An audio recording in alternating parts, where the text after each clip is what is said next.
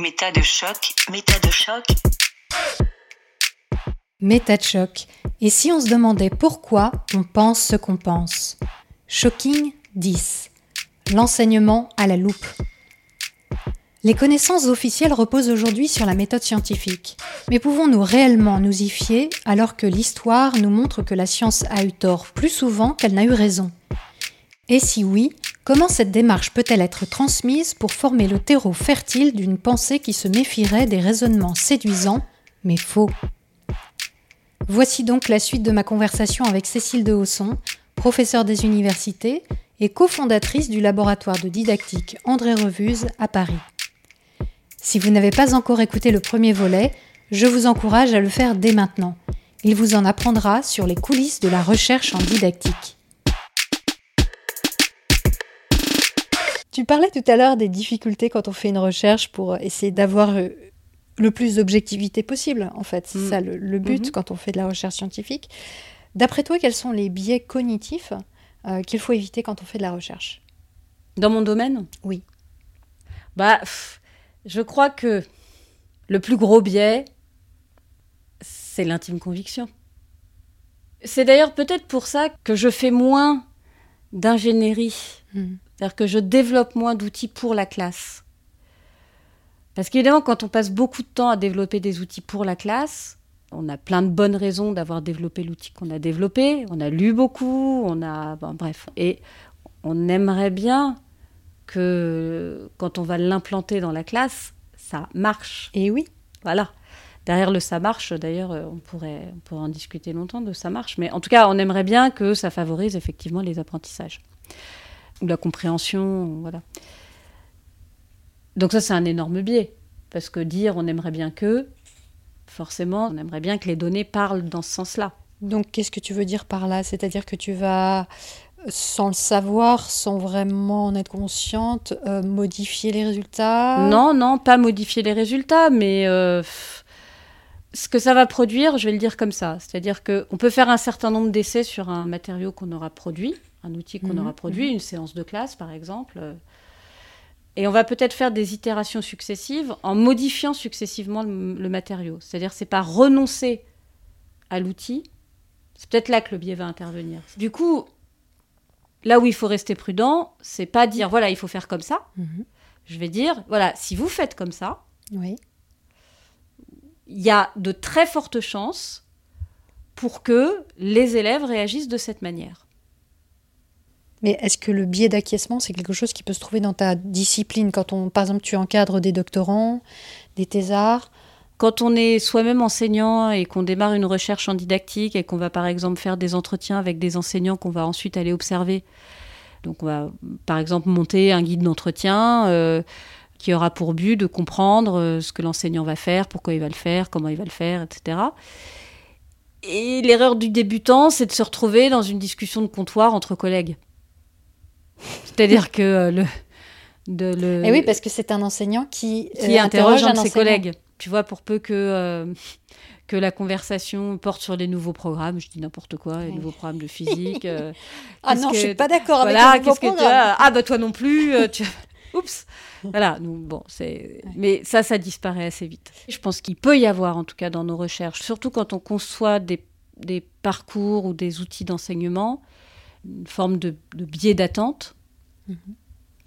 Finalement, je pourrais dire ça comme ça. Par effet rebond, il peut y avoir aussi du côté des élèves qui sont soumis à ce, ce parcours ou à cet outil d'apprentissage, une forme de, de biais d'acquiescement. Si on ferme trop, par exemple, les questions qu'on leur pose, Ouais. si euh, ils n'ont pas d'autre choix que de répondre ce qu'ils vont répondre, évidemment, on Ou pourrait qui inter- sentent que la bonne réponse, ce serait de dire ça oui, dans ce système qui est le système euh, classe, même si nous, on est là en tant que chercheur et pas en tant qu'enseignant, il n'empêche qu'à un moment, on va peut-être prendre la place de l'enseignant, en tout cas au regard de l'élève. Mm. Et on sait très bien que dans ces situations-là, il y a un autre biais qui est euh, le fait que euh, l'élève va avoir envie de donner la bonne réponse Eh oui. ou de donner la réponse attendue. Oui. Pas forcément la bonne réponse. D'ailleurs, la réponse attendue, ça me fait penser à un phénomène qui avait été euh, pas mal médiatisé à l'époque où c'était sorti. C'était l'exemple de l'âge du capitaine qui avait été donné par euh, la mathématicienne Stella Baruch. qui a travaillé euh, dans ce qu'on appellerait le, la, en didactique des maths, en fait. Ouais, ouais. Et l'expérience, alors je peux plus te donner les chiffres exacts ou les nombres exacts, mais en gros, il y a un bateau dans lequel on fait monter euh, 26 chèvres, 10 moutons. Enfin, il y a une énumération avec euh, des nombres associés à des animaux. Et puis, euh, la question, c'est quel est l'âge du capitaine? Et en fait, les élèves répondent à cette question. Ils, ils font, ils se servent des chiffres qu'on leur donne, des nombres qu'on leur donne, pour faire des calculs et répondre à la question. Parce que ce qu'on attend d'eux, c'est une réponse. Il y a tout un processus euh, qui est déclenché par ce qu'on a appelé le contrat didactique, le contrat sous lequel l'élève euh, est tacitement placé quand il est en contexte scolaire. Et donc, puisque ça, ça existe en situation ordinaire d'enseignement, cette espèce de comportement qui tend à répondre parce que c'est comme ça, ben on peut, on peut s'attendre aussi à ce que ce comportement, il existe quand on est euh, en situation de recherche. C'est-à-dire que euh, l'élève va chercher à tout prix à Mhm. répondre et à donner la bonne réponse. Alors, Le prof aussi, peut-être, d'ailleurs, a donné bonne figure. oui, oui, ah oui, complètement. oui. Complètement. Et on fait beaucoup d'entretiens. Comme je disais tout à l'heure, on utilise les outils qu'on utilise dans les recherches en sciences humaines et sociales. Donc, Mm. Entretien individuel, entretien compréhensif, entretien semi-directif, observation, observation instrumentée, enfin, tout le panel des recherches, euh, enfin, des méthodologies, pardon, de recherche qu'on développe en sciences humaines et sociales. Et ça, c'est pour le CALI, mais aussi du quanti, hein, questionnaire, évidemment, euh, Voilà. Donc qualitatif et quantitatif. qualitatif et quantitatif. Mhm. Tout à fait. Mhm. En tout cas, ce qui est sûr, c'est que dans la mesure où dans les recherches en didactique, on s'intéresse à des objets qui sont de plus en plus complexes, c'est-à-dire qu'on n'est plus simplement l'élève, le savoir, mais on regarde l'élève dans la classe avec le savoir, Mhm. l'élève avec le maître, l'élève... Il y a les- beaucoup de variantes. Bon, voilà, il y a de plus en plus de choses à prendre en compte. Du coup, on développe des outils qui sont de plus en plus euh, nombreux Mhm. et qui nous permettent de regarder des choses peut-être de plus en plus complexes. Alors, quels sont pour toi les grands enjeux de l'enseignement aujourd'hui des sciences physiques ou de la physique? Moi, j'aurais envie de dire que si les élèves qui ont suivi un cursus scolaire dans lequel on leur enseigne la physique, arrivent à être conscients du fait qu'ils ont des clés pour décoder des messages qui leur sont euh, assénés toute la journée et, et qu'on pourrait décrypter avec les clés de la physique, moi je trouverais ça énorme. C'est-à-dire de faire de la physique euh, une espèce de langue Ouais. Qui permette de décoder à la fois le monde de la matière, du, ra- de- du rayonnement, et tout ce qu'on dit sur le monde de la matière et du rayonnement. Et le on, derrière le on, c'est euh, le traitement médiatique, la famille, euh, les amis, etc. Alors, voilà, moi, c'est ça que j'aimerais que tu nous expliques, parce que en quoi la physique permet-elle d'avoir un- une meilleure compréhension ou d'avoir un regard critique sur les, les médias ou sur euh, la vie qui nous entoure? Je pense que c'est une espèce de mélange entre deux choses. Il y a ce qu'est la physique par nature. D'ailleurs, je, je pense qu'on ne fait pas assez de philosophie des sciences, euh, Oui, ça, c'est d'épistémologie. ah, bah, ou- ça, c'est clair, oui. Voilà, Enfin, de ce que c'est que la physique par nature, euh, de quels objets elle traite, à quoi elle s'intéresse, euh, ce qui permettrait déjà de savoir euh, de quoi elle parle pas, par exemple, ouais. et donc de la définir avec ses conditions aux limites, en fait, c'est-à-dire de pas mélanger. Je sais pas moi, euh, des phénomènes astrologiques, par exemple, euh, en se réfugiant derrière des lois qui, en fait, euh, ne concernent que les objets de la physique. L'astronomie, donc. Oui, par exemple, l'astronomie ou les, les grandes attractions, etc. Donc déjà, moi je pense qu'on pourrait, on pourrait attendre d'un enseignement euh, de, de la physique qui délimite ce que c'est que la physique. Déjà, je pense que ce serait pas mal. Ce serait un bon début. Et puis la communauté qui tourne autour de cette science, c'est-à-dire que euh, ce qui fait qu'une discipline existe, c'est aussi les humains qui la travaillent. Hmm. Euh, qui sont les physiciens, qu'est-ce qu'ils font, c'est quoi leur métier. Donc projeter aussi les élèves dans euh, ce que la physique est en tant qu'activité sociale. Et pourquoi c'est important, ça? Eh ben, je pense que c'est important. D'abord, c'est important parce que je pense que ça permet aussi de donner des repères aux jeunes en termes de projection dans l'orientation. Mhm. Donc il y a les objets auxquels ça s'intéresse, les individus qui la pratiquent, les contenus, évidemment. Quand je disais euh, qu'est-ce que c'est la physique par nature, quel type de, de savoir elle a produit aussi. Donc ça, c'est les lois, les briques finalement, les briques élémentaires qu'on va pouvoir rassembler entre elles pour pouvoir euh, faire des chaînes de raisonnement Sur notre quotidien même. sur le euh, monde qui nous entoure Ouais. faire des modèles, par exemple, euh, des modèles qui peuvent avoir des valeurs de prédictives. Mais là, tu parles des chercheurs, là. Non, je parle aussi, alors c'est pour ça que j'y venais, c'est peut-être le dernier point, c'est les méthodes par lesquelles on construit du savoir. Qu'est-ce que c'est que euh, les liens entre euh, euh, un faisceau d'hypothèses, les théories établies, ce qu'elles permettent de dire sur le monde, ce qu'elles ne disent pas sur le monde mmh. Ça, effectivement, c'est, ça me semble très important parce que d'abord, en plus, c'est transdisciplinaire, même si j'imagine que chaque discipline a, sa méthode et, d'investigation et de recherche. Mais comprendre euh, ce qu'est une théorie, par exemple, la plupart des gens ne, savent pas ce qu'est une théorie scientifique. Ils pensent qu'une théorie, c'est une hypothèse. Or, une théorie, c'est quelque chose qui a déjà remporté un certain succès et qui a rencontré un consensus, peut-être. Oui, alors après, euh, le propre du savoir scientifique, c'est quand même son caractère provisoire. Oui, donc ça aussi, c'est une idée ah. extrêmement intéressante et importante. Oui, oui, et d'ailleurs, c'est pas parce qu'un savoir euh, est provisoire qu'il n'est pas robuste. Oui. Simplement, euh, justement, c'est ce qui permet d'avoir euh, une science qui n'est pas positiviste. Qui progresse, qui évolue. Qui, progresse, qui évolue, qui se rectifie, qui est soumise à, à la controverse, qui vit socialement. mais effectivement, dans une science en régime normal, comme dirait Thomas Kuhn, qui était euh, euh, philosophe des sciences euh, au XXe siècle et historien. en régime normal, effectivement, l'édifice de la science et la pratique scientifique, elle repose sur des énoncés établis, des théories, mais qui, ont, qui gardent toujours un statut provisoire quand même. Et eh oui. Donc je pense que ces éléments-là, auxquels on ajouterait justement ces théories établies et sur lesquelles repose la compréhension du monde, les modèles, ce qui permet qu'on peut faire des prévisions, ce qui permet qu'on peut faire des mesures, qu'on peut euh, établir des relations entre grandeurs, euh, etc. Euh, je pense que on aurait effectivement un enseignement des sciences ou de la physique qui pourrait atteindre des objectifs intéressants. Je ne dis pas que c'est pas le cas. Hein. Simplement, on a parfois des visions un peu caricaturales de, par exemple, des démarches ou de la démarche scientifique à l'école. Mmh.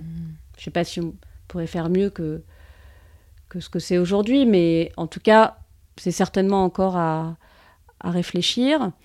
Je pense notamment qu'il y a une chose qui, euh, d'ailleurs, a été beaucoup travaillée euh, dans la recherche en didactique, en particulier en biologie, c'est euh, de faire en sorte qu'un savoir prenne le statut pour l'élève de nécessité. Ça aussi, je pense que c'est une piste intéressante. Une nécessité, c'est-à-dire De nécessité, c'est-à-dire il peut pas en être autrement. De faire en sorte que l'élève comprenne qu'il y a des savoirs, et notamment les savoirs scientifiques, qui euh, se sont construits dans l'histoire parce qu'ils présentaient un caractère de nécessité. Je vais donner un exemple. On apprend au collège que l'eau euh, bout sous certaines conditions de pression, que l'eau bout à 100 degrés mmh. Celsius. On peut se dire, ça c'est un énoncé scientifique et c'est important de le savoir. en fait, moi je trouve que c'est encore plus important de savoir pourquoi il ne peut pas en être autrement. C'est-à-dire les raisons qui fondent le caractère un peu nécessaire de cet énoncé. Il ne peut pas en être autrement. Mmh. Voilà. Et je pense qu'il y a deux niveaux en fait dans l'enseignement. Il y a le niveau euh, factuel, et c'est important, J'apprends que l'eau bout à 100 degrés sous certaines mhm. conditions. J'apprends que la vitesse de la lumière est de environ 300 000 km par seconde dans le vide, etc. J'apprends des choses. Et d'ailleurs, ces choses-là, elles vont me permettre... Euh, elles vont au moins me donner quelques ordres de grandeur. Peut-être je suis pas obligée de retenir la valeur exacte de la vitesse de la lumière dans le vide, mais peut-être que euh, je peux me douter que ça va pas être de l'ordre, je vais dire n'importe quoi, mais de 1 mètre par seconde. Mais pourquoi C'est important? Parce que si jamais je disais que euh, la lumière se déplace à un mètre par seconde, bah, ça veut dire que euh, toute la lumière que les objets me renvoient met un certain temps à arriver dans mes yeux. Donc le monde ne devrait pas être tel qu'il est. Il serait forcément différent. Il serait différent. Et donc, si le monde est tel qu'il est, ou si je le vois tel qu'il est, c'est peut-être que non, la lumière se déplace pas à un mètre par seconde. Je n'attends pas que les photons arrivent dans mon œil. Voilà, pour avoir des images du monde. cet aspect de donner euh, un caractère de nécessité au savoir euh, scientifique, c'est peut-être aussi un, bon moteur pour que les savoirs fassent sens pour les élèves. Mais oui, je pense aussi.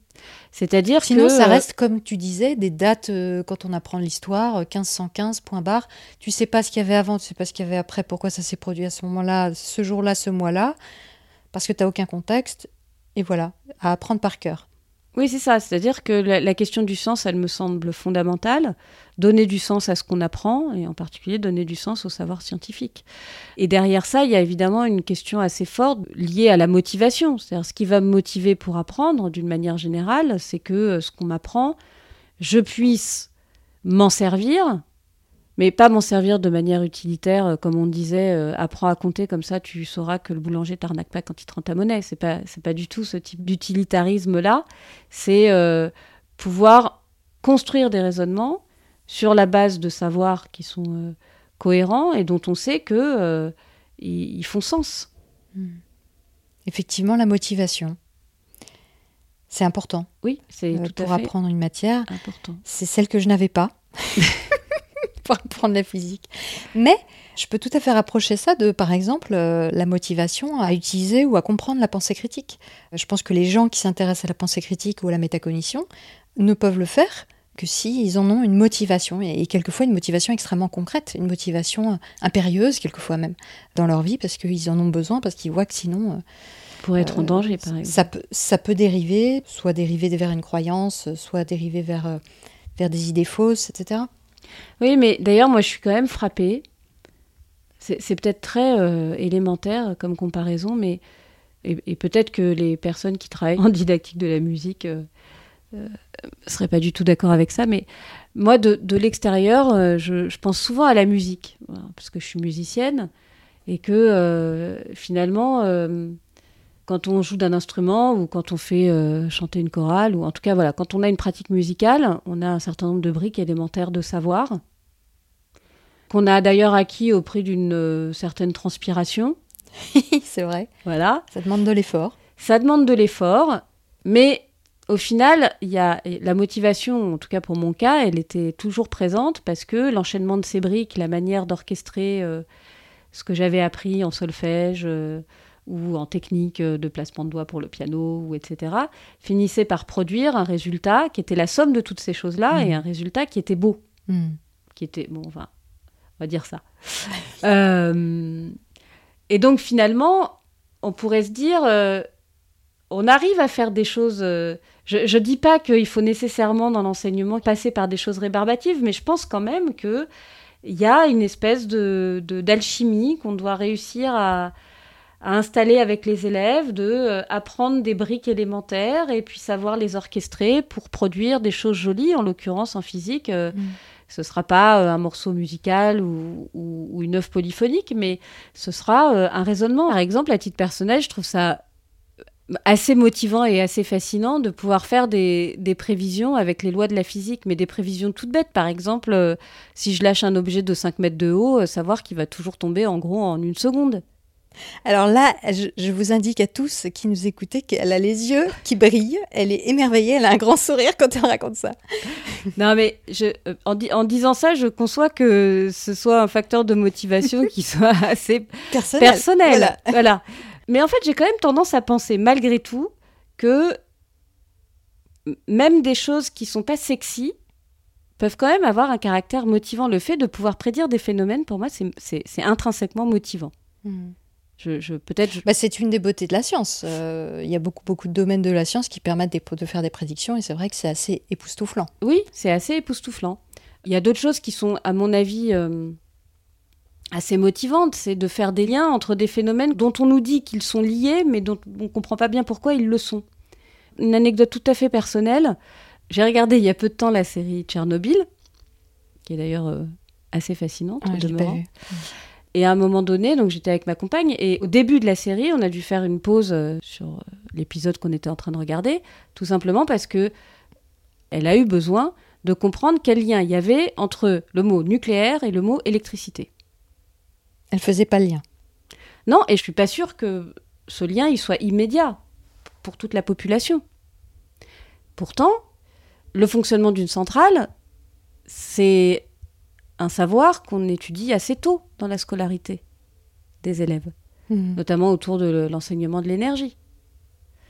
Donc, euh, le fonctionnement de la centrale, le fait que globalement tout repose sur un mouvement de rotation euh, d'un alternateur, tout ça, c'est Mhm. des choses qu'on apprend tôt, mais simplement, c'est des choses qui ne restent pas Mhm. qui ne restent pas installées sur le long terme. D'ailleurs, j'ai dit à un moment que euh, c'était compliqué de saisir réellement l'apprentissage euh, parce que euh, souvent euh, les choses sur le long terme se passent pas tout à fait de la même manière qu'elles se passent sur le court terme. Oui.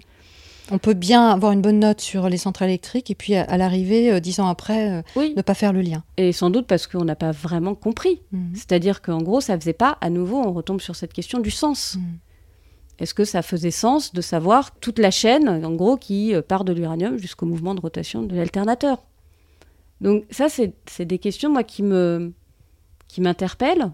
C'est-à-dire, qu'est-ce qui se passe pour que des choses dont on sait qu'elles ont été enseignées, parce que là, j'ai la garantie qu'elles ont été enseignées, Oui, oui, ne restent pas, ne font pas sens, ne servent pas, en fait, euh, à comprendre des phénomènes qui sont des phénomènes, je ne vais pas dire des phénomènes complètement quotidiens, mais enfin, néanmoins, la production d'électricité, c'est quand même un phénomène quotidien. Oui, et puis en France, euh, il y a une très très large part de notre électricité qui provient des centrales électriques nucléaires. Donc Oui. euh, effectivement, c'est- Absolument. Alors, il y, y a une réponse à ça qui est évidemment le fait que c'est des savoirs qui sont pas régulièrement mobilisés.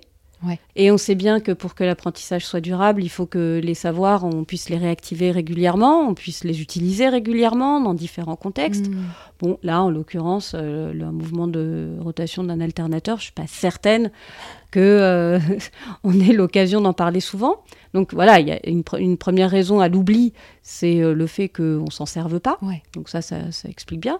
Et certainement aussi qu'il s'est passé quelque chose dans la scolarité des gens qui ont fait que on apprend, et encore, parce qu'on en a besoin pour l'évaluation qui va suivre juste après, et Mm. puis euh, ça s'est pas installé, il n'y a pas eu de conceptualisation, il n'y a pas eu d'installation durable, et certainement parce qu'il n'y avait pas non plus la motivation suffisante. Mm. Moi, j'ai pas du tout la réponse à euh, comment faire pour être sûr de motiver tous les individus autour d'une question de science. Ouais. Il y a des pistes, évidemment, pour que la motivation euh, perdure. Euh, Je disais tout à l'heure le fait de montrer qu'un savoir il présente des caractères de nécessité. Il y a des habillages aussi qu'on peut euh, utiliser ou dont on peut se servir pour rendre euh, l'enseignement plus attractif. Oui, donc quand tu parlais de la BD par exemple euh, au début, Oui. c'est un exemple parmi tant Oui, d'autres, oui, oui, par exemple. Mais il faut faire attention aussi à pas tomber dans, dans l'habillage artificiel, en fait, Mhm. qui motive à un instant donné tous les aspects ludiques que- dont je me méfie un petit peu parce que ils vont peut-être avoir euh, un impact sur le moment, sur une motivation très ponctuelle. Après, voilà, est-ce que ça contribue vraiment à installer durablement l'apprentissage? Je ne sais pas. Oui. Ça encore, c'est un- une question de recherche. Eh oui. Mais ce qu'on constate quand même, c'est que le jeune enfant se construit de manière rapide, enfin ça je renvoie aux travaux de Piaget et, et d'autres, une relation au monde. Il va évidemment poser tout un tas de questions sur le monde et ces questions, en général, c'est des questions auxquelles les sciences ont parfois des réponses, Oui, oui. notamment la physique. Ben oui. Pourquoi Les, le euh, ciel est bleu Ouais, les euh, pourquoi, le des enfants, c'est euh, c'est souvent des pourquoi ouais. euh, Mm. qui relèvent de la science. Eh oui. Donc il y a une, une espèce de curiosité, une appétence, on va dire, qui se développe, alors, je ne veux pas dire de manière naturelle, mais enfin qui se développe assez tôt chez l'enfant, qui perdure dans la scolarité primaire, Mhm. on va dire, euh, donc à l'école maternelle, euh, à l'école élémentaire.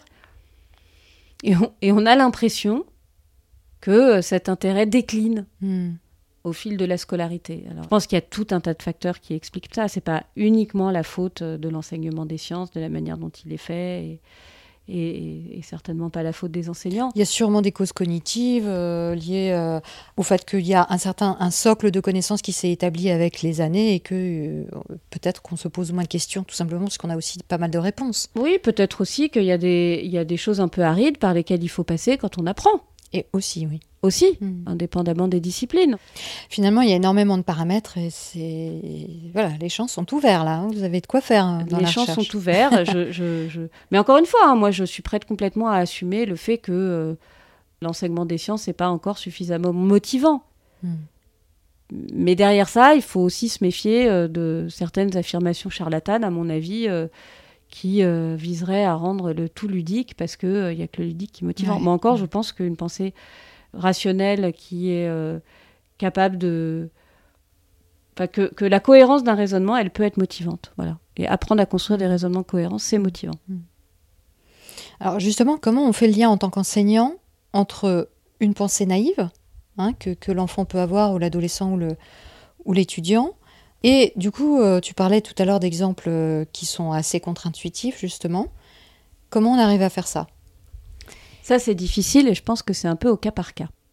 Et c'est là où la recherche intervient. C'est-à-dire que moi, je ne peux pas te donner une réponse euh, générale à cette question. Je vais être obligée de, de me plonger dans des études de cas ou dans des travaux de recherche sur lesquels cette question, dans Mhm. lesquels cette question a été explorée.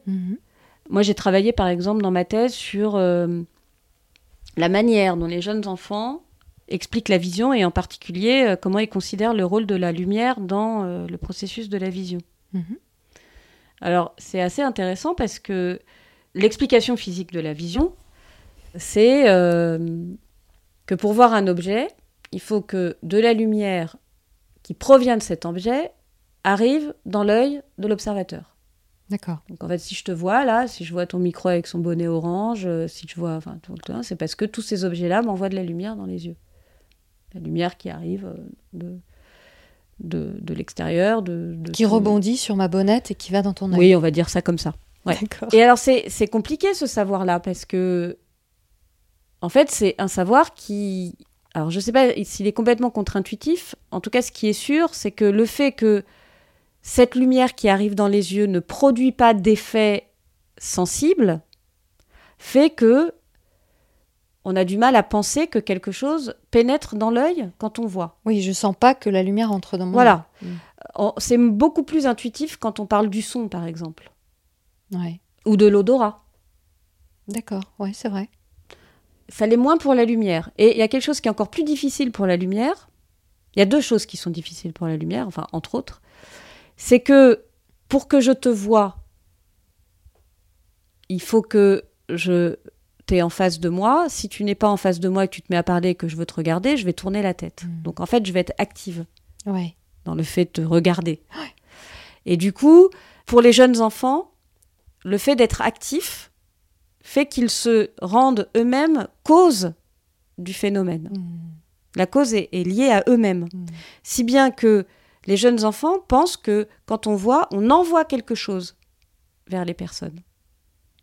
On est actif. Si je veux te regarder, je me tourne vers toi. Voilà.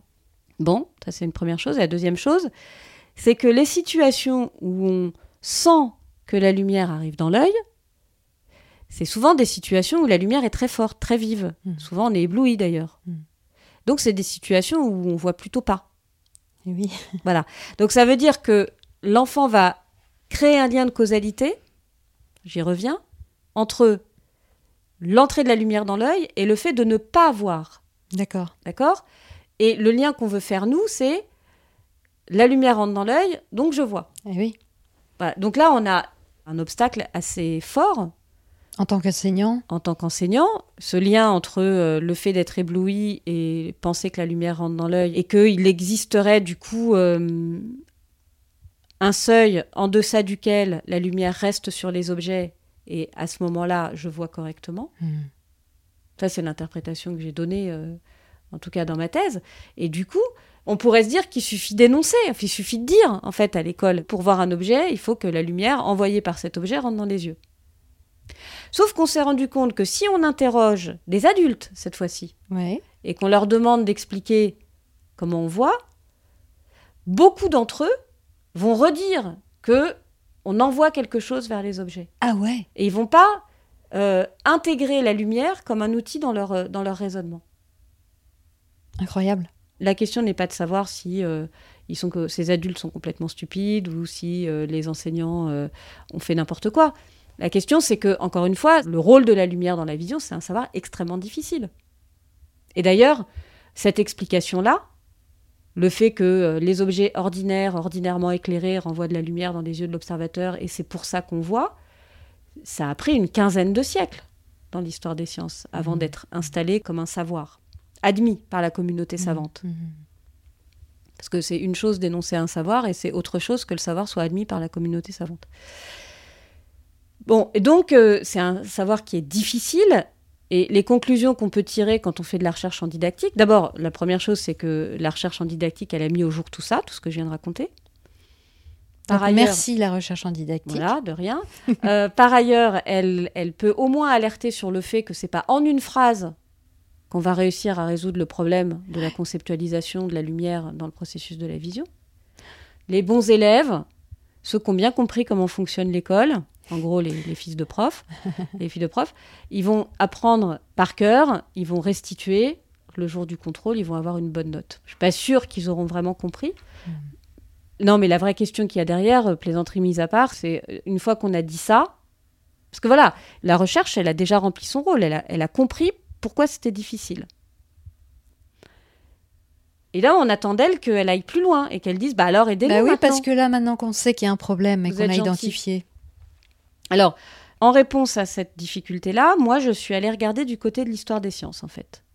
Ce qui m'a intéressé dans cette question, c'était de savoir comment, historiquement, ce concept de lumière était devenu le stimulus de la vue, était devenu ce lien Comment on a découvert, en fait? Voilà, comment on a euh, euh, construit ce savoir, la lumière est l'agent médiateur entre les objets et l'œil. Hmm. Parce que mon hypothèse, c'était que les éléments qui historiquement avaient favorisé l'émergence de ce savoir, ce qui avait fait que ce savoir était devenu nécessaire, Hmm. je reviens à ce que je disais tout à l'heure, j'avais un peu l'hypothèse, qui était un peu naïve à l'époque, que ça pouvait aussi servir de levier pour les élèves. Donc, te servir de l'histoire des sciences comme un modèle, en fait, euh, la manière dont, dont cette connaissance a été acquise, la reproduire sur, sur la manière dont l'élève pourrait Oui. acquérir aussi cette avec connaissance. beaucoup de précautions. Évidemment, les, les prémices sont pas les mêmes, les contextes sont pas les mêmes, les élèves d'aujourd'hui sont pas les savants d'hier. L'idée, c'était effectivement d'aller regarder dans euh, le développement historique des idées, en remontant aux textes sources, en ayant une, une démarche historienne Oui, oui. et en ne me contentant pas des, des sources secondaires, ce qui pouvait effectivement avoir favorisé l'émergence de, de ce savoir-là. Et, et c'est là où, où le regard du chercheur, en- de la chercheuse en didactique sur l'histoire est particulier, c'est examiner l'histoire et les sources historiques à la lumière de ce que je savais des difficultés des élèves. Oui. Mon regard a évidemment été attiré par des moments ou des, ou des lectures ou des, des épisodes très particuliers, précisément parce que je savais Hmm. à quelles difficultés je voulais m'attaquer. Oui, donc connaître la pensée naturelle de l'élève, qu'elle soit vraie ou qu'elle soit fausse, c'est un élément très important pour une recherche en didactique des sciences, mais c'est également, j'imagine, pour le professeur, très important de le savoir, parce que c'est à partir de là qu'il va pouvoir aussi adapter son enseignement.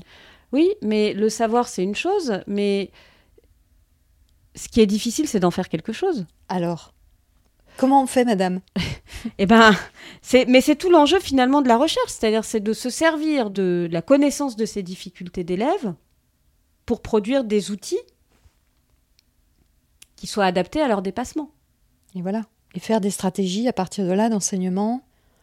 De faire des scénarios d'enseignement et surtout de les tester, de les tester, de les tester, de les tester, Mhm. pour arriver finalement à dégager des régularités dans les réactions qu'on va avoir en face de soi Oui.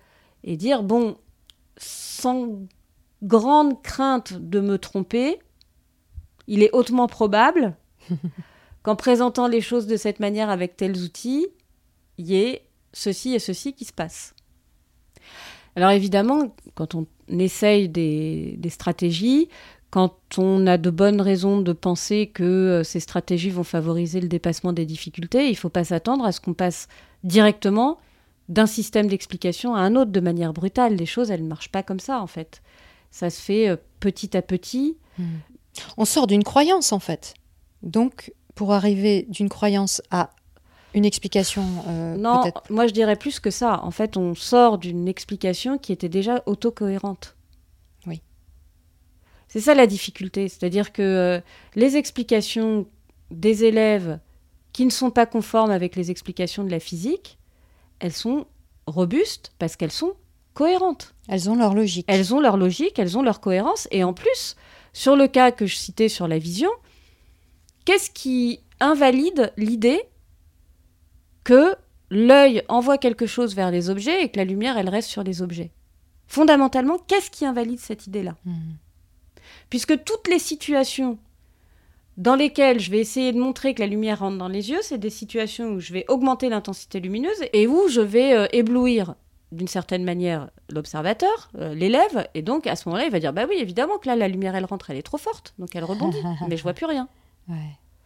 Et donc toute la difficulté, c'est pour cet exemple-là, c'est de faire passer l'élève d'un raisonnement en tout ou rien, ça rentre dans l'œil, je vois, je vois rien, ça rentre pas dans l'œil, je vois, à un raisonnement en, en plus ou moins, qui était d'ailleurs un des leviers historiques de l'émergence du concept de lumière en tant que stimulus de la vue dans les sciences arabes du. XIe siècle.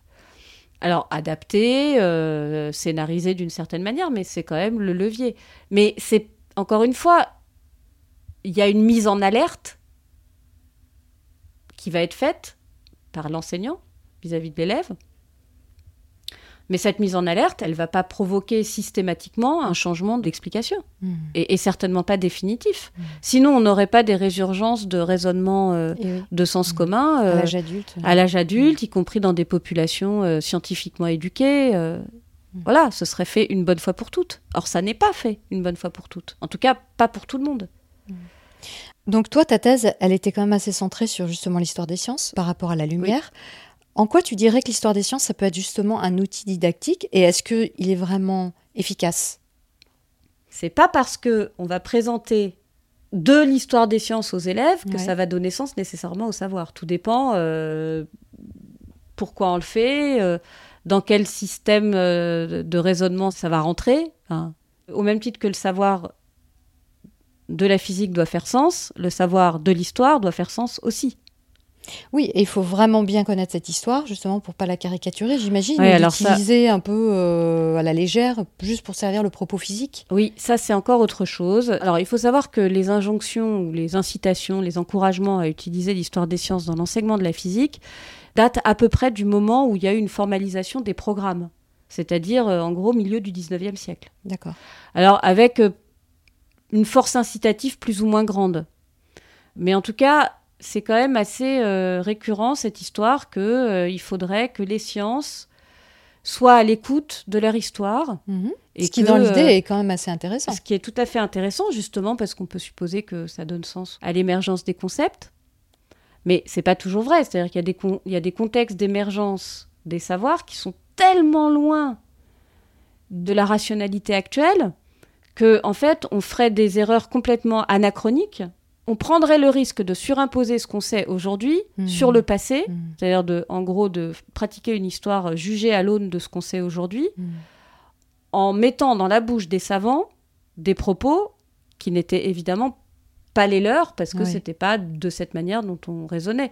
Dire par exemple que euh, certains savants grecs, euh, par- parmi lesquels Empédocle, disaient que euh, on voyait parce que les yeux envoyaient de la lumière vers des objets, c'est une surinterprétation de ce que probablement euh, disait Empédocle. En tout cas, s'il utilisait le mot lumière, c'est le mot phos grec, c'était certainement pas avec la signification qu'a le mot lumière Ah. aujourd'hui. Ah oui, alors là, là ça Et- devient très très compliqué. Et là, ça devient compliqué. Du coup, on est très tenté de dire, mais oui, les Grecs, ils disaient qu'il y avait de la lumière qui sortait des yeux. En réalité, ce qu'ils désignaient par le mot phos est pas du tout ce qu'on appelle aujourd'hui le mot lumière. C'était quoi à peu près? C'était euh, effectivement une matière qui appartenait à l'élément feu, qui était de nature ignée, mais qui n'avait pas les propriétés que la lumière a aujourd'hui, puisque ces propriétés-là, elles ont été construites bien plus tard. Oui, oui, oui. Et il y avait peut-être même une part euh, un peu mythologique ou religieuse. En tout cas, ça s'inscrivait dans un contexte, euh, dans une rationalité à laquelle on a difficilement accès. En plus, les textes qu'on a de cette époque sont quand même très lacunaires. On a des fragments. Ouais. Donc, voilà, il, il faut se méfier un petit peu de l'importation directe des idées du passé en surimposant ce qu'on sait aujourd'hui. Mhm. Parce que là, on risque de commettre des erreurs d'interprétation, de réduire d'ailleurs la pensée des anciens aussi. Oui. On a vite fait de dire euh, Oh, bah oui, mais Aristote, euh, il s'est complètement planté. euh, euh, lui, il avait fait le lien entre la force et la vitesse, et pas entre la force et l'accélération, par exemple. Qu'est-ce que c'était la force à l'époque? Enfin, je veux dire, voilà. on- on- Et, et du coup, il y, a- il y a une forme un peu de, de caricature euh, qui, en plus, euh, réduit un petit peu la portée euh, de, de cette science qui s'est développée pendant la Grèce antique. Être historien des sciences, c'est un métier. Mhm. C'est-à-dire euh, travailler les sources, les remettre dans leur contexte, interpréter les textes à la lumière de ce que l'on savait à l'époque, Ah oui, oui. euh, interpréter euh, la manière dont les savoirs étaient validés selon les critères de validation des savoirs de l'époque. Avant la méthode scientifique ou les méthodes scientifiques. Bah, en tout cas, avec des méthodes qui évoluent, euh, où la rhétorique elle peut avoir de l'importance, par Mhm. exemple. Enfin, je veux dire. Donc, c'est difficile, en fait, d'utiliser l'histoire des sciences au sens où les historiens l'entendraient en classe. Oui, donc il faut à la fois bien connaître la valeur historique de ce qu'on est en train de raconter. Est-ce qu'on peut vraiment se servir de ce fait historique et, et bien le connaître? Et puis il faut aussi voir la valeur cognitive que ça peut avoir pour l'élève. Est-ce que c'est vraiment quelque chose qui va le faire progresser sur le chemin de la connaissance? Tout à fait. Et là, et savoir là il, faut, il faut tenter. Après, tout dépend de, la, de ce qu'on veut faire avec. Ce qu'on appelle l'histoire des sciences scolaires, par exemple. Si on veut délivrer de l'information historique, alors effectivement, il faut essayer de se prémunir de, euh, j'allais dire des fake news, mais il faut essayer de se prémunir des anecdotes, par exemple, qu'on accolerait à des savants et qui n'ont aucune valeur historique. Je pense par exemple à Archimède et sa baignoire. euh, Il a euh, jamais fait ça, Archimède. bah, en tout cas, c'est pas raconté dans des sources qui auraient été écrites de la main d'Archimède. Enfin, je veux dire, moi, je n'ai rien contre les, le- les anecdotes. Je pense qu'il y a une portée pédagogique intéressante aux anecdotes. On sent bien que ça suscite la curiosité, que ça peut ramener l'attention ouais, d'un groupe classe qui a été dispersé ou qui est plus là. Mais je pense que à minima, il faut prévenir les élèves quel est le statut de cette anecdote, mais pas leur dire je vais vous raconter de l'histoire des sciences, par Mhm. exemple Ou la pomme de Newton la pomme de Newton ou, euh, ou des choses que j'ai pu raconter moi euh, à propos de la mesure du périmètre de la Terre par, euh, par Ératosthène. Que je vais pas détailler parce que c'est trop long et que j'ai fait une vidéo sur le sujet et que tu n'auras qu'à mettre un lien Alors sur voilà. la vidéo. On va mettre un lien vers la vidéo justement où tu expliques ça. Très bien. L'autre chose qu'on peut aussi avoir envie de faire avec l'histoire des sciences, c'est de montrer la dynamique de la création du savoir. Parce que là aussi, c'est un bon terreau pour regarder comment euh, le savoir se construit, comment euh, les communautés savantes dialoguent entre elles. Mhm. Euh, on peut, par exemple, quand on enseigne la pression, regarder la correspondance entre Blaise Pascal, son beau-frère, Ah regarder sa correspondance avec l'abbé Noël. Enfin, il y, a- il y a énormément de choses aussi, quand on regarde les sources historiques, qui peuvent permettre d'approcher la nature de la science. Et ça, pour le coup, ça peut vraiment créer de la motivation. Et ça peut Parce que ça éventuellement... Ça rend vachement plus palpable la démarche scientifique, la, la manière dont les gens ont cherché à, à appréhender le réel. Oui, les controverses aussi. Mhm. C'est-à-dire que euh, la controverse autour du vide, par exemple, elle est, c'est une controverse dans laquelle on trouve euh, énormément d'écrits, où on Mhm. peut des écrits qui en plus peuvent être accessibles. Pascal, il écrit en français moderne. euh, Enfin, donc je pense que pour des exemples précis, le fait de connaître un certain nombre de difficultés d'élèves confrontés à l'enseignement d'un savoir donné, l'histoire peut être éventuellement un terrain d'exploration pour trouver des leviers. Je dis pas que ça marche à tous les coups, Mhm. c'est sous certaines conditions en plus. Ça peut être aussi regarder comment, pour certains épisodes historiques, comment euh, le savoir s'est construit, a émergé dans la communauté savante, au Mhm. prix de quel renoncement, Ouais. et aussi le poids de la société euh, dans ses affaires. hein. C'est Mhm. pas qu'une histoire euh, rationnelle, hein, la oui, des création du croyances savoir. de l'époque, etc. Oui. Et puis les soutiens, hein, quel savant est soutenu par quelle, Mhm. par quelle autorité Quel mécène Voilà, quel- par quel mécène, par quelle académie, etc. Bon, pour quels intérêts. Donc tout ça, ça peut faire et ça a fait l'objet de recherche. Après, l'idée selon laquelle il est de bon ton d'utiliser l'histoire des sciences dans l'enseignement, c'est une idée qui remonte à très loin. On a même pensé à un moment que euh, ça, c'était plutôt des idées euh, un peu positivistes ou post-positivistes au, dé- au début du XXe siècle, qui consistaient à dire bah, il suffit de faire récapituler aux élèves les grandes étapes par lesquelles la science est passée dans son histoire. Mhm. Et on résoudra, euh, je crois que je cite à peu près de mémoire la phrase de Paul Langevin qui disait on résoudra euh, pour le mieux euh, la question de l'éducation scientifique. Mhm. Cette idée de la récapitulation, qui en fait a, a une histoire, c'est-à-dire que euh, à la fin du 19e, il y avait une idée biologique selon laquelle l'embryon humain récapitulait dans euh, son développement embryogénétique les étapes par lesquelles l'ensemble des espèces étaient passées de manière successive. Donc ça, c'était les lois de Haeckel, les lois de- biologiques de On la commençait par être un tétard. Oui, voilà, euh, chaque individu a été dans le sein de sa mère. euh, alors, mollusque, crustacé, euh, je sais plus, je sais plus. Donc ça, c'est une phrase que je cite euh, un peu approximativement, mais d'un ouvrage de Camille Flammarion, que j'ai ici d'ailleurs, qui s'appelle la, La naissance du monde, qui me fascinait quand j'étais petite. d'ailleurs, cette phrase, je la Mhm. comprenais pas et je l'ai comprise bien après. Et donc, il y a eu une extension de cette théorie biologique vers la psychologie, en fait, qui s'en est emparée en disant que euh, le développement psychologique de chaque individu, c'est la récapitulation euh, du développement euh, psychologique des espèces, de la même manière. Et Ah, du coup, Du coup, il y a- bah, avait qu'un pas à franchir pour dire bah, il suffit de faire récapituler aux élèves les grandes étapes, encore une fois, par lesquelles De la pensée. Mhm. de la pensée pour euh, résoudre la question de l'organisation des savoirs euh, Oui. à l'école. Sauf que j'imagine qu'un enfant euh, qui devient euh, grand, adolescent et adulte, il va pas forcément passer par les raisonnements de tous les scientifiques de l'histoire sur un, un sujet Mais non, mais, donné. et puis en plus, ça pose tout un tas de questions. D'abord, la théorie biologique a été évidemment complètement mise à mal depuis. Mhm. Par ailleurs, il faudrait qu'on arrive à identifier ces étapes. C'est-à-dire- qu'il faudrait qu'on ait une vision à peu près claire, si tant est qu'elle soit possible, de euh, l'ensemble des enchaînements euh, Oui. dont il serait Mhm. question, ce Mhm. qui est là aussi une quête un peu illusoire. Surtout qu'il faudrait regarder quoi? Il faudrait regarder euh, les enchaînements rationnels, il faudrait regarder tous les enjeux sociétaux qu'il y avait derrière les développements de la science. Enfin bon, bref, c'est une quête qui est vaine.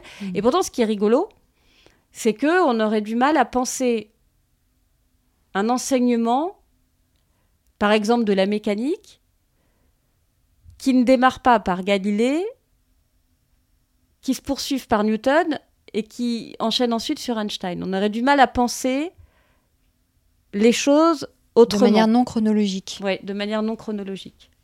Et pourtant, Euh, bah, non, non, et pourtant, je pense que c'est raisonnable que l'initiation, en tout cas, elle soit pensée en ces termes. Après, ce qui me surprend toujours un peu, c'est que, alors même que les élèves au lycée sont passés par Galilée, Newton et, et un petit peu Einstein, en tout cas pour ce qui concerne au moins la partie relativité restreinte de son travail, quand on les accueille à l'université, c'est toujours compliqué d'imaginer un- une organisation qui commencerait, par exemple, par Einstein, alors que euh, les- les- le système cognitif des étudiants qui arrivent à l'université serait prêt à accueillir euh, ce savoir-là, d'autant plus qu'ils ont déjà eu les étapes. en principe. En ouais. principe. Mhm. Euh, Et on pourrait très bien profiter de, de ce moment où on revisite un peu ce qui a été fait au lycée pour commencer par le plus général et, et montrer euh, que Newton et Einstein sont des cas particuliers dans des domaines d'application restreints. Mhm. On pourrait faire ça. Et bien ça, ça pose problème. Parce que, mais non, tu n'y penses pas, euh, on va pas complètement bouleverser l'ordre chronologique. euh. Oui, Donc, a- ça reste encore. Donc il y a une forme de d'ersatz, de récapitulation qui nous Qui imprime persiste. tous, qui persiste. Mhm. Alors, moi, ce que j'aimerais qu'on aborde maintenant, et c'est un peu la fin de l'émission, c'est quand on parle de l'histoire des sciences, on parle aussi de toutes les erreurs de la science ou de toutes les choses qui se sont avérées fausses, inapplicables, euh, trop restreintes. euh, A posteriori. etc. A posteriori. Est-ce que ça, c'est pas aussi un risque quand on aborde dans l'enseignement l'histoire des sciences que de montrer que bah, la science, euh, en fait, elle se trompe plus souvent qu'elle n'a raison? Alors c'est compliqué cette histoire. Alors je vois bien où tu veux m'emmener, c'est-à-dire que je vois bien où tu veux m'emmener. En fait, euh, il y aurait un risque. Alors il y aurait un premier risque d'ailleurs qui a été souvent euh, mis en avant par les détracteurs de l'usage de l'histoire des sciences en classe en disant que pour comprendre l'histoire, il faut déjà bien comprendre la science.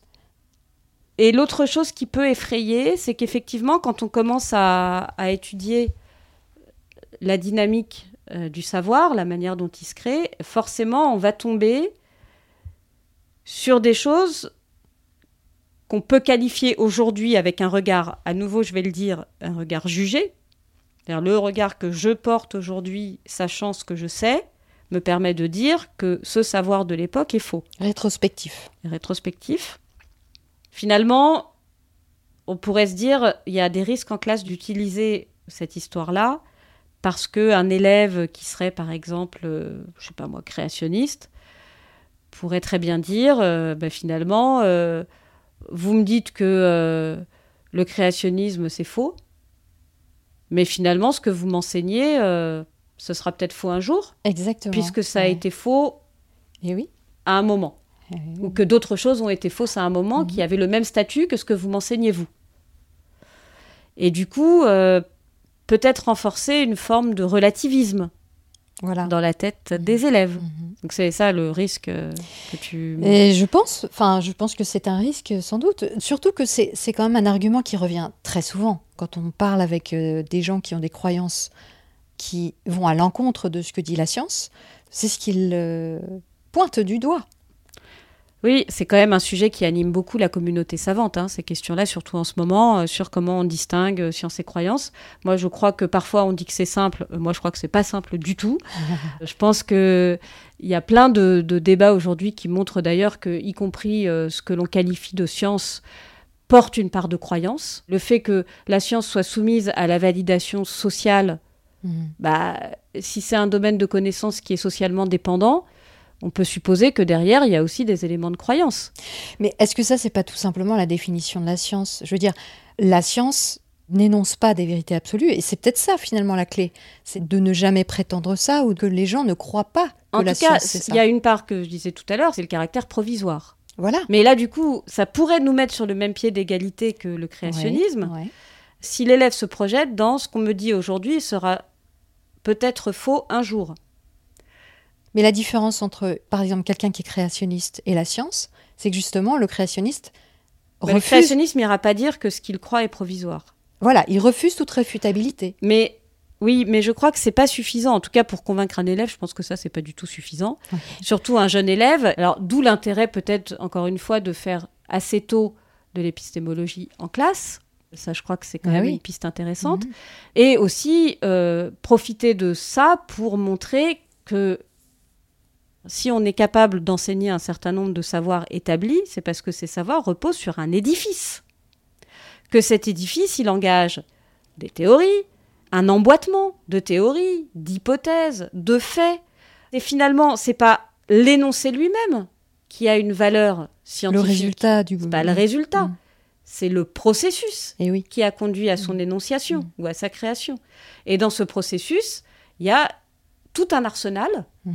Et c'est finalement cet arsenal qu'on va pas retrouver, je pense, dans des savoirs euh, de croyance. Oui, parce que la- le savoir de la croyance, il a une origine qui est indiscutable et qui n'est pas prouvable. Oui, moi j'aimerais bien qu'on puisse dire les choses de manière aussi affirmative en classe, Mhm. mais y compris en sciences, au risque de choquer euh, mes propres collègues, hein, euh, tant pis, mais je pense que la, la- la chose n'est pas si simple en sciences aussi. Oui, et puis on a affaire aussi à des enfants qui ont des parents, et etc. Donc quand on commence à aller sur ce terrain-là en classe, j'imagine c'est assez compliqué aussi Oui, de, oui, tout de à fait. gérer la croyance de l'enfant. Mais je pense quand même qu'il y a des lignes de démarcation entre les deux et que les lignes de démarcation, elles sont à rechercher dans les processus. Et en ce sens, dans l'histoire des sciences, on va retrouver ces types de processus qu'on va pouvoir mettre en avant. Un exemple, et qui là pour moi ne souffre pas la caricature, c'est Galilée. C'est-à-dire l'édifice conceptuel utilisé par Galilée pour parvenir à énoncer ses lois sur le mouvement, il est absolument remarquable. Et c'est pas juste que Galilée a expérimenté, il s'est laissé bercer par ce qu'il voyait, il a énoncé les lois du mouvement. C'est pas ça du tout. Il avait un arsenal théorique extrêmement puissant, fondé sur euh, Mathématiques, mathématiques, fondé sur la géométrie euclidienne. Et, et- et c'est remarquable. Il faut lire Galilée. Alors, faut pas forcément faire lire Galilée aux élèves, encore que dans les traductions françaises, ça reste tout à fait accessible. Mais je pense qu'on a là un bon exemple de euh, la manière dont le savoir euh, se crée et surtout euh, tout l'arsenal qui lui a donné naissance. Mhm. Oui, la science est faite de multiples essais qui, à un moment donné, il y a une sorte d'épuration, en fait, une sorte de ligne qui se crée et qui va permettre d'a- d'afficher de plus en plus de robustesse, de plus en plus de certitude, entre guillemets. Il y a de la cohérence aussi, je crois, surtout. Ouais. Il y a la cohérence entre les outils qu'on utilise pour théoriser les choses, les expériences qu'on met en œuvre et qui correspondent complètement aux hypothèses qu'on a faites grâce aux, théories qu'on a. Mm. Alors je vais dire qu'on a imaginé. Donc là, quelque part, on rejoint un peu euh, la croyance, ouais, la croyance. part, ouais. Mais finalement, c'est tout cet arsenal-là qui va donner Ouais. robustesse au savoir, peu importe qu'il soit provisoire ou non. En particulier si on prend comme juge de paix le réel. Le juge de paix n'est pas toujours le réel, mais il l'est souvent. Mm. Et c'est quand même un très bon juge. Mais je crois que tu as dit un mot, moi, qui me parle beaucoup, c'est la cohérence. Parce que quand on est dans une croyance, elle vient toujours, à un moment ou à un autre, se confronter à un réel qui ne lui donne pas raison. Et je pense que c'est ça que la science a de différent, euh, sans doute avec une croyance et avec quelque chose de dogmatique, c'est que la science, si elle est confrontée à quelque chose qui la contredit dans le réel, elle va s'adapter. Elle va chercher à expliquer d'une autre manière. Oui, ou, ou pas. Et Pas toujours. ah, Non, non, mais oui, elle va chercher à s'adapter. En tout cas, euh, même en régime normal, en tout cas, euh, il peut y avoir des petites incongruités dans, dans Oui. la manière dont le réel oui, alors réagit. ça détruit pas forcément Euh, toute voilà, une théorie, on va essayer d'adapter, ça. etc. Parce qu'il n'y a Mais- pas des révolutions scientifiques tous les jours, quand même. hein. Oui, Mais du coup, ce qui se passe avec la science, c'est qu'on on trouve cette cohérence. C'est-à-dire que si ça coince, on va pas s'accrocher à tout prix à un dogme. On va essayer de comprendre. Bon, ça coince, qu'est-ce qu'on fait? Euh, Vers où on cherche? Qu'est-ce qui se passe là? Oui, en tout Et je cas. pense que c'est ça une grosse différence avec la croyance. Oui, oui, en tout cas, moi je pense qu'un minimum, c'est de dire que les énoncés de croyance et les, et les énoncés de science ne sont pas les enfants des mêmes, euh, des mêmes processus. Eh bien, écoute, Cécile, je crois que c'est le moment de passer à la minute stupide. La minute stupide. La minute stupide. La minute stupide. Cécile, quelle est la chose la plus stupide que tu aies faite de toute ta vie? Professionnel. Ah non, non, non, euh, en général, pas forcément professionnel. Bon, moi je vais rester sur le plan professionnel en fait. Là, c'est le gros joker. Ouais, c'est gros joker. J'étais enseignante du secondaire à l'époque, en collège. C'était peut-être des quatrièmes. Ils avaient des, circuits électriques à, à réaliser. À l'époque, c'était il y a plus de 20 ans. hein. On n'avait pas forcément les mêmes préoccupations de sécurité que maintenant. Je ne sais pas si je devrais dire Pas ça. les mêmes contraintes, certainement. Pas les aussi. mêmes contraintes. euh, voilà, moi, j'avais pas de demi-groupe, et... mais on avait quand même des becs benzène sur les paillasses et on avait des voltmètres et des ampèremètres. Et, et en fait, je leur avais fait euh, mesurer directement le- la tension aux bornes des prises de courant qu'il y avait dans la pièce sur les paillasses. Et puis, à un moment donné, j'ai été aidée euh, des élèves pour je sais plus quoi. Et j'arrêtais pas de leur dire qu'on débranchait directement l'appareil à la prise. Et je suis allée aider un groupe d'élèves et, j'ai fait exactement ce qu'il fallait pas faire, c'est-à-dire que j'ai saisi en fait les câbles électriques à l'appareil, si bien que je me suis électrocutée. Ah bon? Oui, j'ai pris du jus, mais vraiment. J'ai pris du 220 et, et du- ça n'a pas fait rire du tout mes élèves. Et du coup, je suis allée euh, me reposer euh, deux minutes euh, dans la petite réserve qu'on avait à côté, là, le laboratoire, en disant à, à mon aide de labo si elle pouvait s'occuper des élèves le temps que je reprenne mes esprits. Ça m'a fait, ça m'a fait un peu un drôle d'effet. C'est une stupidité qui aurait pu avoir de graves conséquences. Tout, tout à fait, mais c'était bien stupide. Ah ouais, j'imagine. Ouais, surtout que j'insistais vraiment sur euh, les manières de faire, les procédures, euh, etc. Enfin, on avait installé en fait tout un tas de rituels, à Mhm. la fois pour l'électricité, pour euh, quand on faisait de la chimie, ça allait jusqu'au grattage de l'allumette. Enfin voilà. Donc tout ça était très installé. Ils savaient exactement où était le bouton poussoir pour euh, couper le gaz, couper l'électricité. Et là vraiment, je ne sais pas ce qui s'est passé dans ma tête, mais voilà, j'ai saisi les deux câbles euh, qui étaient directement reliés à la prise de courant. Et donc j'imagine que ça ne s'est jamais reproduit. Ça ne s'est jamais reproduit. T'as pas eu les doigts qui ont fondu Non, ou- j'ai rien eu. J'ai eu j'ai- ça, fait, ça fait mal en fait. C'est la première fois que je prenais. Et la première et la dernière fois que j'ai pris du jus. Ouais. Et en fait, c'est tout- c'est très douloureux. Ça, ça fait mal. tout le corps, Ouais, ça fait mal. jusqu'à la tête. Mm.